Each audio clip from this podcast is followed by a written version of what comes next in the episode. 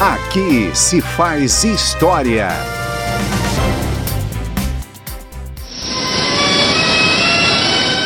Em 5 de novembro de 1968, a Rainha Elizabeth II e o Príncipe Philip, o Duque de Edimburgo, foram recebidos em sessão solene conjunta da Câmara dos Deputados e do Senado Federal.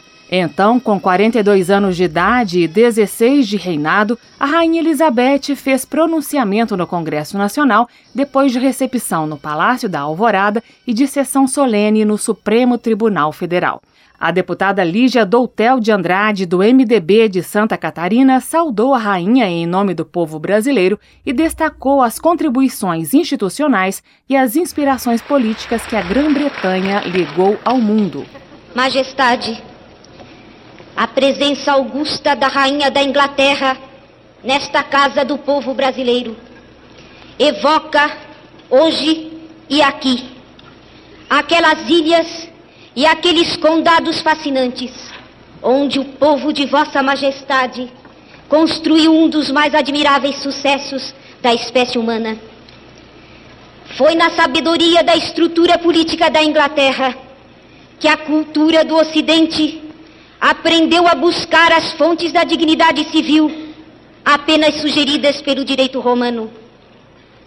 Quando outras nações tiveram que pagar com a violência e o sangue a conquista dos direitos fundamentais da pessoa humana, a vocação de liberdade dos reis e do povo britânico já os assegurava na Carta Magna e naquela secular Petition of Rights, segundo a qual os privilégios dos cidadãos têm precedência sobre os privilégios do governo.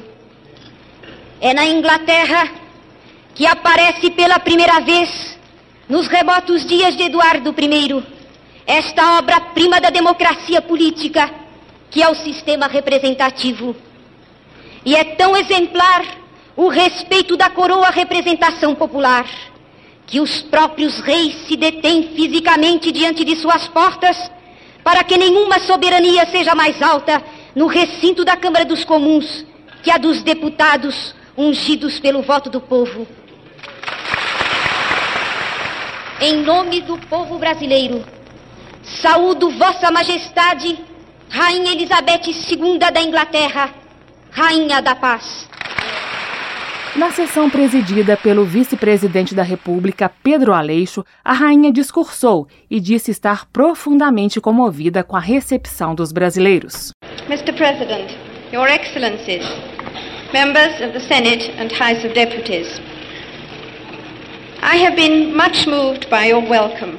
Nesse discurso, que durou pouco menos de cinco minutos, a Rainha Elizabeth lembrou que o parlamento é o meio através do qual os cidadãos comuns podem influenciar o modo como eles e o país são governados e afirmou que todo parlamento deve passar por um processo contínuo de rejuvenescimento e renascimento, ajustando-se às épocas e às circunstâncias. The essence of the parliamentary system is that it should be dynamic and vary according to the requirements of the age and circumstances.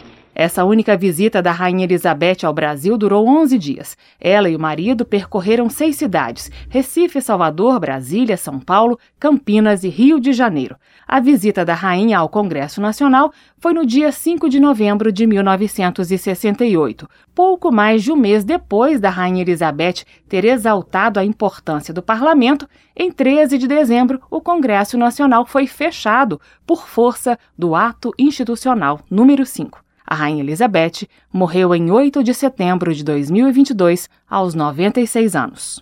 Aqui se faz história.